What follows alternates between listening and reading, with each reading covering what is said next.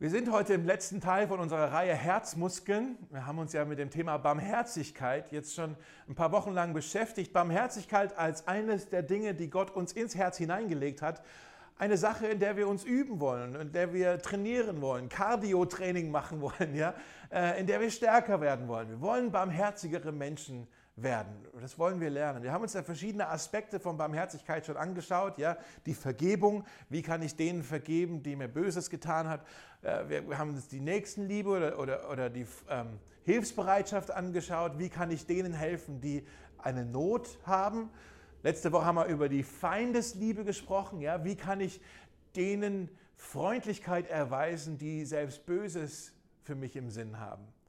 Dass die Barmherzigkeit nicht nur für die ist, die mir wohlwollend gesinnt sind, sondern tatsächlich für alle. Das war ein schweres Thema letzte Woche. Und heute noch ein letzter Aspekt der Barmherzigkeit, den wir uns anschauen wollen. Den wollen wir auch nicht ausklammern, weil der ist so wichtig, der gehört sowas von dazu. Und das ist Barmherzigkeit sorgt sich um die Verlorenen. Barmherzigkeit sorgt sich um die Verlorenen. Barmherzigkeit tut, was auch immer sie kann, um denen nachzugehen, die Gott nicht kennen. Und der Vers, den wir uns ja angeschaut haben, äh, der so ein bisschen auch als Banner sozusagen über dieser ganzen Reihe steht, ist die Jahreslosung für 2021. Also der Vers des Jahres für dieses Jahr. Der kommt aus Lukas 6, wo Jesus sagt, seid barmherzig, wie auch euer Vater barmherzig ist. Seid barmherzig, wie auch euer Vater barmherzig ist. Gott, unser Vater, ist ein barmherziger Gott und wir als seine Kinder wollen, so gut es geht, diese Barmherzigkeit nicht nur empfangen, sondern wir wollen sie auch ähm, ja, durch uns durchfließen lassen, zu anderen hin. Wir wollen sie reflektieren, wir wollen sie widerspiegeln, wir wollen sie, sie, sie weitergeben, damit auch andere Menschen erkennen, unser Gott ist ein barmherziger Gott. Ja? Und Gott hat in seiner Barmherzigkeit ähm, den Wunsch in sich, den Verlorenen nachzugehen. Gott in seiner Barmherzigkeit geht den Verlorenen nach. Er jagt ihnen nach. Er sucht die, die ihn nicht mehr kennen, die sich von ihm abgewandt haben.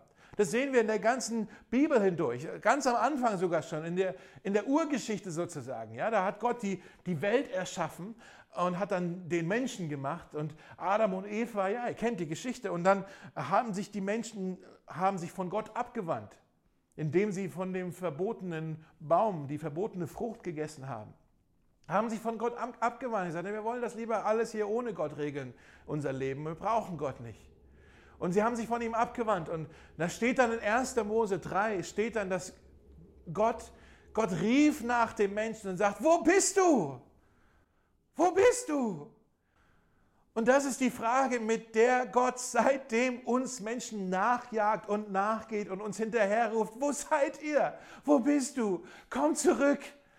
Komm, komm nach Hause. Komm zurück zu mir. Warum hast du dich von mir abgewandt? Wo bist du? Das ist die Frage, die Gott stellt. Und das ist auch der Grund. Mit dieser Frage ist Jesus gekommen und hat sich auf den Weg gemacht. Jesus selbst hat gesagt, ich bin gekommen, um zu suchen, die, die verloren gegangen sind. Ich bin gekommen, um sie nach Hause zu bringen. Jesus ist gekommen, das war seine, seine, seine Mission der Barmherzigkeit. Ja? Und diese Mission, er lädt uns jetzt ein, auch Teil von dieser Mission zu werden. Er sagt, kommt, seid barmherzig, wie auch euer Vater barmherzig ist. Das heißt, jagt auch ihr denen nach, geht ihr ihnen auch hinterher, denen, die verloren gegangen sind. Das ist Barmherzigkeit, denen nachzugehen, die verloren gegangen sind. In, in Johannes äh, 20 sagt es Jesus so, so wie der Vater mich gesandt hat, so sende ich euch. So wie der Vater mich gesandt hat, mit der gleichen Autorität, für die gleiche Aufgabe, mit der gleichen Mission, die gleiche Mission, die ich von meinem Vater bekommen habe, die gebe ich euch jetzt auch. Das Wort Mission kommt aus dem lateinischen Mission, heißt einfach nur gesandt werden. Sendung, ja? So wie der Vater mich gesandt hat, so sende ich euch mit der gleichen Mission. Das ist euer Auftrag. Was ist, was ist unser Auftrag? Dass wir zu den Menschen hingehen, die Gott noch nicht kennen und ihnen zeigen, wie der Vater wirklich ist. Dass sie Gott kennenlernen können, dass wir ihnen auch zeigen, wie sie Gott kennenlernen können, dass wir ihnen sagen, dass Jesus eine Tür aufgemacht hat für sie, dass es da eine Einladung gibt, die ihnen auch gilt und dass sie mit Gott versöhnt werden können. Ihre Vergangenheit kann vergeben werden, ihre Gegenwart kann einen Sinn bekommen, ihre Zukunft kann ein Zuhause bekommen. All das gilt auch für sie, nicht nur für uns, auch für sie. Und Leute, die Menschen haben einen Durst danach, das zu erfahren Sie haben einen Durst danach, das zu erleben. Und vielleicht merken Sie nicht einmal, dass Sie diesen Durst haben. Sie merken vielleicht irgendwie nur, ja, es fehlt irgendwas in meinem Leben. Irgendwas ist da noch eine Leere. Ich habe einen Durst nach irgendetwas, aber ich versuche Versucht den Durst halt mit irgendetwas zu stillen. Vielleicht äh, mit Erfolg oder mit einem höheren Gehalt oder mit einer schönen Frau oder, oder mit Status oder mit Sex oder Prestige oder was auch immer Sie denken, oh, das wird mich jetzt bestimmt glücklich machen. Mehr Macht, ja, äh, ein höheres Ansehen, äh, Besitz, äh, Position, was auch immer, äh, Vergnügen, ein schönes Haus, all diese Dinge, wo man denkt, oh, das wird mich jetzt irgendwie glücklich machen, das wird meinen Durst jetzt stillen, aber es stillt diesen Durst nicht. Es macht diesen Durst noch größer. Es ist wie, als wenn man Salzwasser trinkt. Das, oh, es fühlt sich irgendwie flüssig an, aber das macht den Durst noch, noch größer.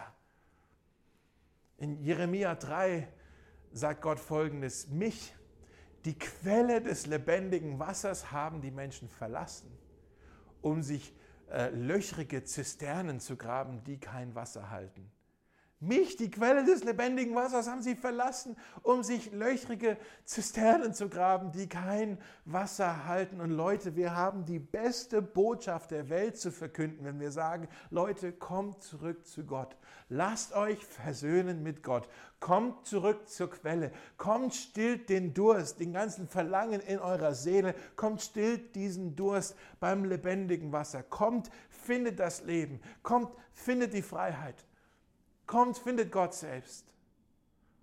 Und ich möchte dich heute fragen, wem wirst du das weitersagen? Wem wirst du zur Quelle des lebendigen Wassers bringen? Wen wirst du zu Jesus bringen?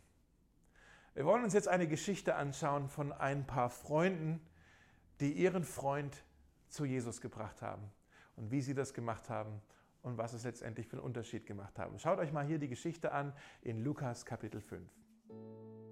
Also ich lese heute von Lukas 5, Vers 17. Eines Tages saßen einige Pharisäer und Schriftgelehrte dabei, als Jesus lehrte. Die Männer waren aus den Dörfern von ganz Galiläa und Judäa und sogar aus Jerusalem hergekommen. Und die heilende Kraft des Herrn ging von Jesus aus. Da trügen ein paar Männer auf einer Matte einen Gelähmten herbei. Sie versuchten, durch die Menge zu Jesus vorzudringen. Doch es gelang ihnen nicht. Schließlich stiegen sie auf das Dach, nahmen ein paar Ziegel weg und ließen den Kranken auf der Matte mitten unter der Zuhörer hinab. Jesus direkt vor die Füße. Als Jesus ihren Glauben sah, sagte er zu allen den Mann, Sohn, deine Sünde sind dir vergeben. Für wen hält dieser Mann sich? sagten die Pharisäer und die Schriftgelehrten zueinander. Das ist doch Gotterlästerung. Wer außer Gott kann Sünden vergeben? Jesus wüsste das, was sie dachten, und fragte sie, was macht ihr für Gedanken in euren Herzen? Ist es leichter zu sagen, deine Sünden sind dir vergeben, oder Steh auf und geh. Ich werde euch beweisen, dass der Menschensohn auf Erde die Vollmacht hat, Sünden zu vergeben. Und er wandte sich an den Gelähmten und sagte, Steh auf, nimm deine Matte und geh nach Hause. Da sprang der Mann vor den Augen aller Anwesenden auf die Füße, hob seine Matte auf und ging nach Hause und lobte Gott aus vollem Herzen. Ehrfürchtiges Staunen erfasste die Zuschauer. Sie preisen Gott und sagten immer wieder, heute haben wir wirklich Unglaubliches gesehen.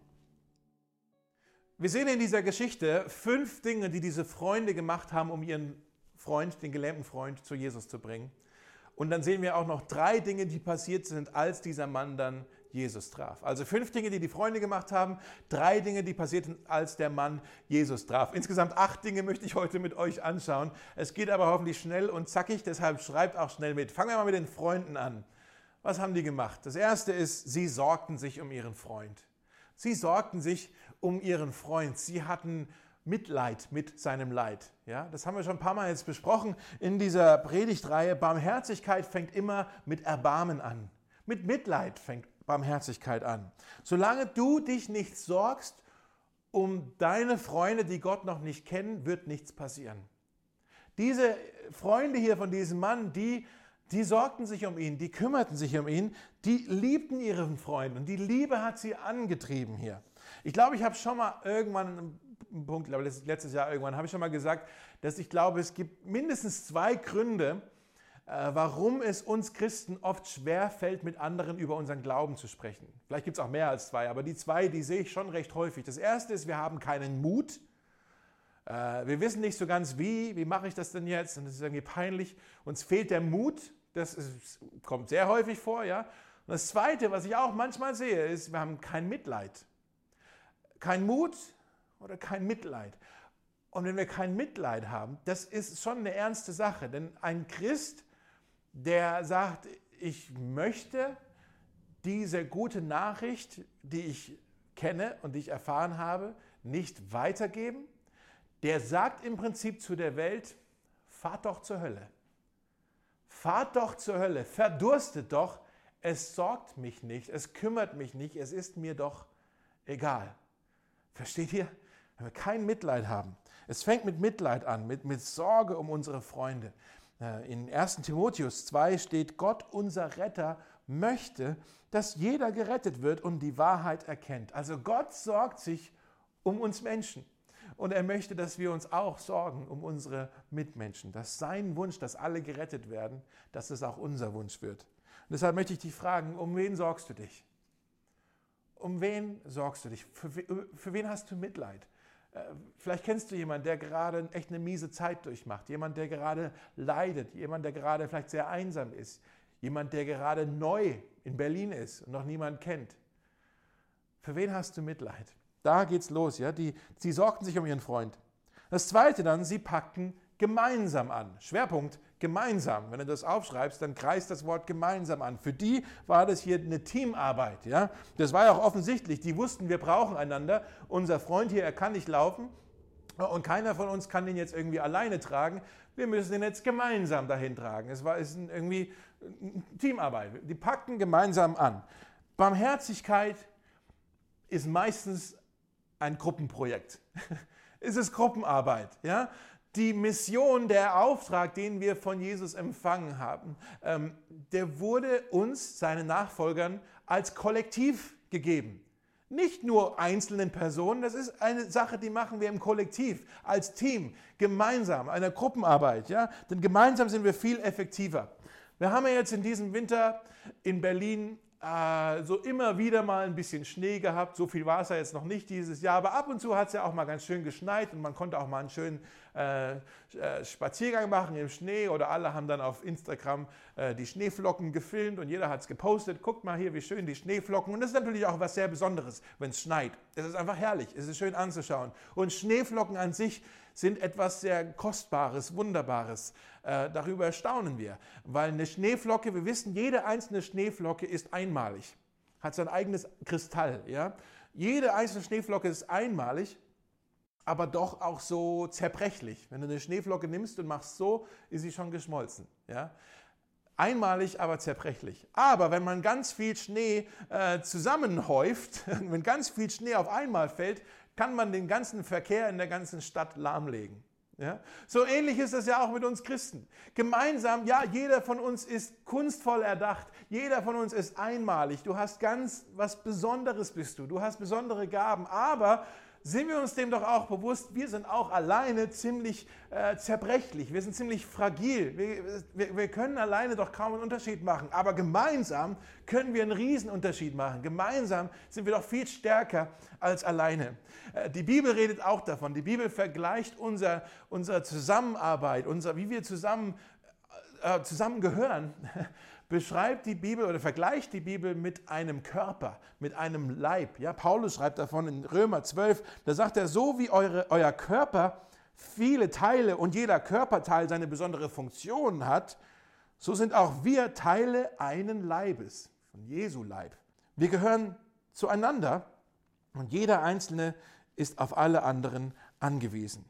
Das heißt, jeder von uns ist einmalig, jeder von uns hat vielleicht auch eine unterschiedliche Aufgabe, aber wir brauchen einander, um gemeinsam zu funktionieren. Keiner von uns muss alles alleine schmeißen. Äh, aber jeder muss seine Aufgabe übernehmen und dann können wir gemeinsam einen Unterschied machen. Das Dritte, was sie gemacht haben, ist, sie waren überzeugt. Sie waren überzeugt, dass Jesus ihren Freund heilen kann. Sie waren überzeugt, dass Jesus ihn heilen kann. Sie hatten eine Erwartung. Sie hatten Glauben dafür. Sie hatten eine Hoffnung, dass Jesus ihn heilen kann. Und das ist wirklich wichtig. Das steht hier in Lukas 5 in Vers 20. Da steht, als Jesus ihren Glauben sah, sagte er zu dem Mann, mein Freund, deine Sünden sind dir vergeben. Habt ihr das gesehen, was da jetzt steht? Da steht nicht, als Jesus seinen Glauben sah, sagte er zu dem Mann, mein Freund, deine Sünden sind dir vergeben. Nein, da steht, als Jesus ihren Glauben sah, sagte er zu dem Mann, mein Freund, deine Sünden sind dir vergeben. Als Jesus ihren Glauben sah, den Glauben von den Freunden, den Glauben von den Männern, die ihn ja zu Jesus gebracht haben, ihren Glauben. Wir wissen ja gar nichts über den Mann. Der hat bisher noch kein Wort gesagt. Wir wissen gar nicht, ob der überhaupt Glauben hatte. War das überhaupt ein gläubiger Mensch? Wissen wir gar nicht. Ja? Wir wissen nur, die Freunde hatten Glauben. Sie waren überzeugt davon, dass Jesus ihn heilen kann. Sonst hätten sie ihn ja nicht hergebracht. Sie waren überzeugt davon. Sie hatten Glauben, sie hatten Hoffnung, sie hatten eine Zuversicht, sie hatten eine Erwartung, dass Jesus jetzt was tun kann. Seht ihr das? Jesus kann im Leben von deinen Freunden wirken, selbst wenn sie noch gar nicht an ihn glauben. Aber weil du an Jesus glaubst und weil du hoffst und erwartest und dafür betest, dass Jesus in ihrem Leben wirkt, nach deinem Glauben kann es geschehen. Und ich möchte dich fragen, was glaubst du, kann Jesus tun im Leben von deinen Freunden? Was glaubst du, ist Jesus fähig zu tun im Leben von deinen Freunden? Vielleicht sagst du ja, der, ach, ich weiß nicht, ob der, pff, ob ich für den überhaupt beten soll, der scheint ja so weit weg irgendwie von Kirche oder Glaube oder irgendwie sowas. Der hat so null Interesse daran von irgendetwas, für den, der wird sich nie bekehren. Für den brauche ich. Das denken wir manchmal so oft, oder? Das, das denken wir manchmal, dass wir denken, ach, der hat ja eh hat ja, eh, der ist eh so weit weg. Aber schaut mal hier in Hebräer 7, da steht, Jesus ist in der Lage, alle zu retten, die durch ihn zu Gott kommen. Jesus ist in der Lage, alle zu retten. Das heißt, es gibt keinen, der unrettbar ist. Ja? Es gibt keinen, der irgendwie zu weit weg ist von Gott. Sag niemals Nein für jemand anderes. Sag niemals Nein für jemand anderes, sondern erwarte, dass Jesus kann. Jesus kann auch in seinem Leben, der vielleicht gar nicht glaubt, in seinem Leben kann er Wunder tun. Er glaubt vielleicht nicht, aber ich glaube, dass Jesus das kann. Ich glaube, dass das möglich ist. Jesus, mein Jesus, der ist doch Spezialist darin, das Unmögliche möglich zu machen. Und dann das vierte, sie schritten zur Tat. Sie schritten zur Tat. Sie handelten. Sie nahmen diesen Kerl, der sich ja nicht bewegen konnte, und haben ihn ja dann buchstäblich zu Jesus gebracht, zu ihm getragen. Sie haben nicht erst gesagt, komm, jetzt beten wir mal darüber, wie wäre das denn, äh, wenn wir mal beten für den Typ. Sie haben nicht irgendeinen Bibelgesprächskreis gemacht, wo sie gesagt haben, ah, jetzt kommen wir treffen uns mal und tauschen uns mal ein bisschen aus, um mal ein bisschen den Barmherzigkeitsgedanken ein bisschen weiter zu vertiefen. Nee, überhaupt nicht. Die haben gesagt, Mensch, unser Freund ist gelähmt, der Mann ist gelähmt. Mit anderen Worten, der ist darauf angewiesen, dass ihn irgendjemand hinbringt zu Jesus. Alleine schafft er es doch nicht. Der kommt da alleine nicht hin. Denk da mal drüber nach. Viele Menschen sind gelähmt, vielleicht nicht körperlich gelähmt, aber die sind gelähmt von äh, vielleicht von Schuldgefühlen, von Trauer, von Problemen, von Umständen, äh, von, von der Vergangenheit. Äh, von so viel, es gibt so viele Dinge, die können Menschen lähmen.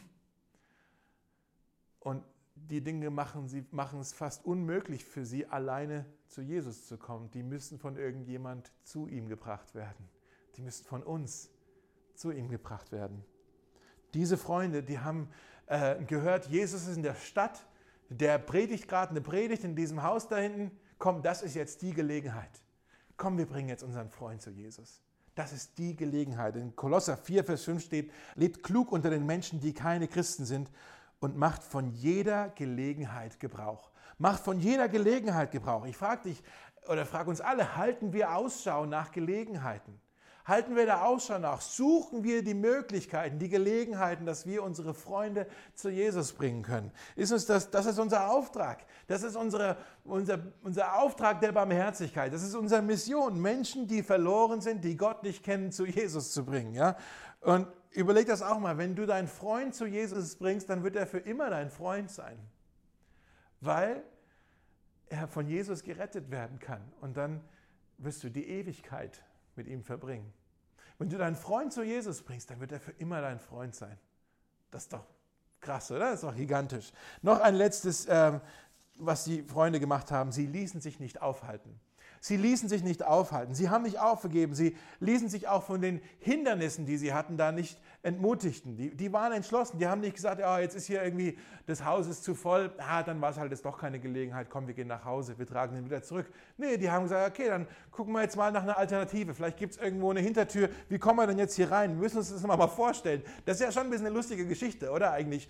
Da ist dieses vollgepackte Haus. Ja, Jesus ist da irgendwo drin und predigt. Und das Haus ist vollgestopft. Da war nichts mit Social Distancing. Die haben sich da alle reingequetscht, die Leute, und, um Jesus zu hören um zu hören, was er zu verkünden hatte über, die, über das Reich Gottes und, und das, was er vorhat. Ja?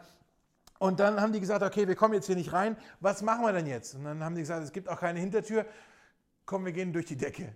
Ja, die Häuser damals, die hatten ja meistens ein Flachdach. Dann sind die da irgendwie hochgeklettert, haben dann ihren Freund hinterhergezogen. Was eine Arbeit, oder? Den Typ da hochzuziehen.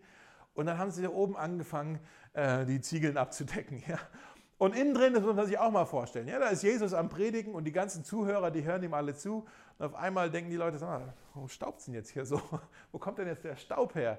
Huch, da ist ja ein Loch in der Decke. Ja? Und die Leute, die Zuhörer von Jesus, die schauen hoch und von oben schauen die Freunde von dem gelähmten Mann, schauen runter und sagen, hallo, äh, wir müssten jetzt mal unseren Freund hier runterbringen. Ja? Und dann lassen sie diesen Mann äh, mitten in diesen Saal oder diesen Raum wahrscheinlich, wo Jesus gepredigt hat, lassen sie den runter. Ist doch eigentlich äh, eine ziemlich verrückte Geschichte. Ich finde die eigentlich total lustig. Ja? Das war von den Freunden, das war absolut kreativ, äh, das war konsequent das war kühn, das war kostspielig, das war riskant. Ja?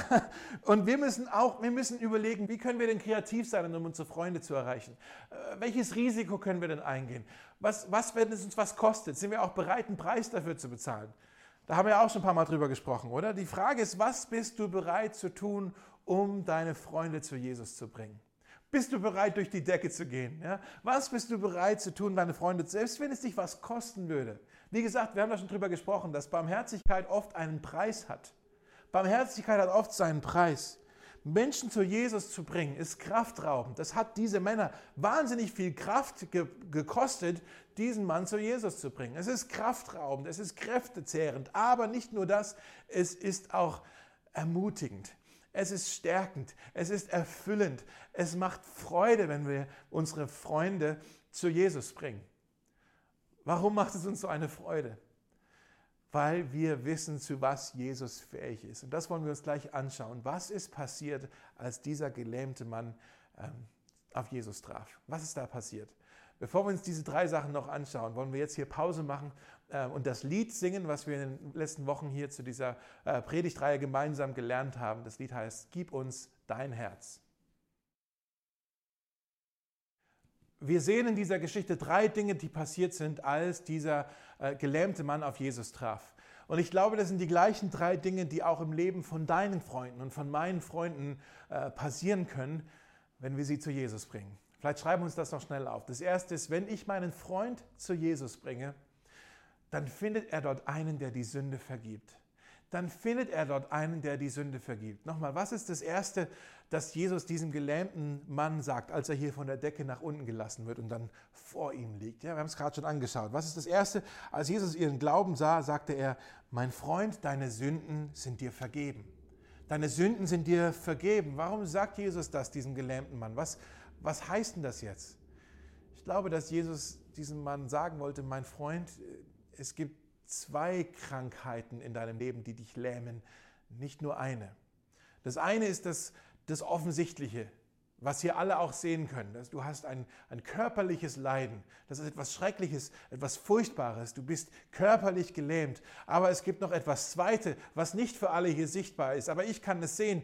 Da ist etwas, was dich wenn es unbehandelt bleibt, für immer zerstören wird. Es wird dich umbringen, es wird dich töten auf ewig, wenn es unbehandelt bleibt. Du bist nicht versöhnt mit Gott.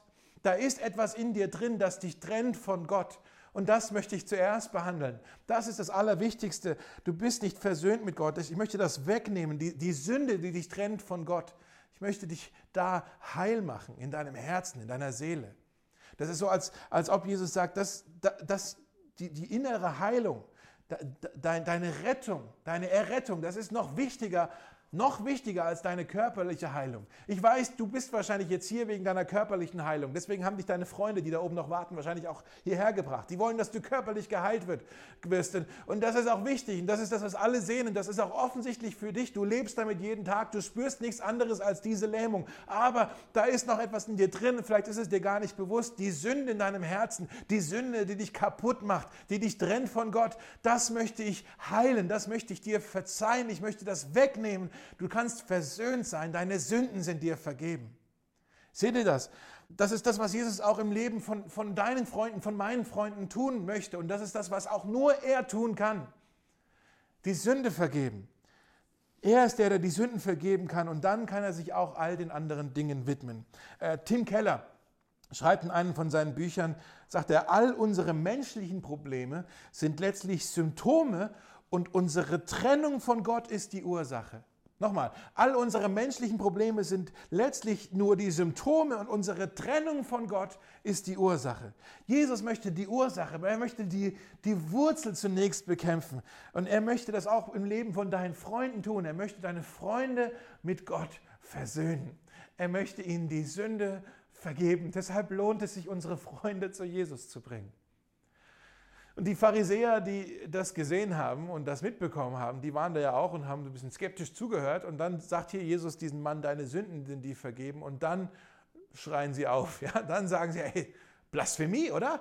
Das ist doch Blasphemie. Was glaubt er eigentlich, wer der ist, heißt es in dem Text. Ja? Was glaubt er, wer der ist? Nur Gott kann doch die Sünde vergeben.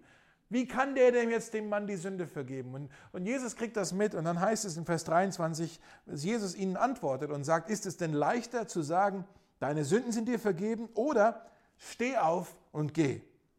Ich werde euch beweisen, dass der Menschensohn auf Erden die Vollmacht hat, Sünden zu vergeben.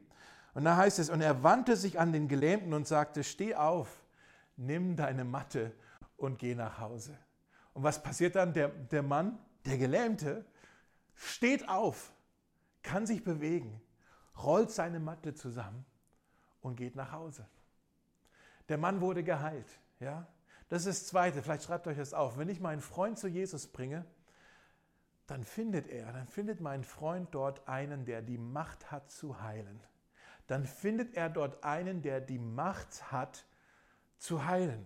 Ja, Jesus möchte zunächst die Wurzel des Problems bekämpfen. Er möchte sich zunächst unsere Seele, unserem Herz annehmen. Er möchte die Sünde bekämpfen in unserem Leben leben. Aber Jesus ist auch der, der die Macht hat, die Symptome, wie Tim Keller sagt, die Symptome in unserem Leben zu heilen. Und das sind vielleicht körperliche Probleme, Krankheiten, Lähmungen, aber es können auch alle möglichen anderen Symptome sein, über die Jesus die Macht hat, sie zu heilen. Sei es die Korruption in deinem Leben oder die anwährenden Konflikte in deinem Leben oder die Süchte in deinem Leben. Jesus hat die Macht, diese Dinge zu heilen. Die kaputten Beziehungen, die Jesus wieder heilen kann. Die seelischen Wunden, weil dir irgendetwas angetan wurden.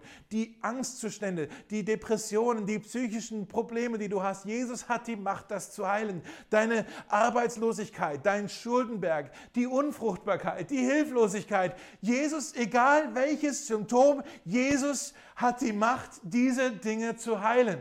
Er hat Autorität über diesen Dingen. Das hat er hier bewiesen. Und ich glaube, Leute, wir sollten beten, erwartungsvoll beten, dass Jesus im Leben von unseren Freunden seine Macht, seine Autorität durch Zeichen und Wunder demonstriert und sie beweist. Ich habe so eine Sehnsucht, das zu sehen. Nicht, weil ich irgendwie sensationslustig bin und irgendwie sage, oh, ich will hier irgendwas Aufregendes sehen. Nein, ich habe eine Sehnsucht, das zu sehen, weil ich mir das so sehr wünsche, dass meine Freunde erkennen, wie Gott wirklich ist, wer Gott wirklich ist, zu was Gott fähig ist. Mein Gott ist der Höchste, mein Gott ist der Ewige, mein Gott ist der, der die, die, die Sterne ins All gepustet hat durch sein Wort. Mein Gott ist herrlich, mein Gott ist der König der Könige, mein Gott ist der Herr aller Herren, mein Gott ist der, der über allem regiert. Er regiert auch über die Dinge, die mein Leben regieren wollen, die dein Leben regieren wollen. Er steht über allem. Er hat Autorität darüber. Und in dieser Geschichte beweist Jesus seine Autorität mit diesem Wunder. Er beweist seine Macht mit diesem Wunder.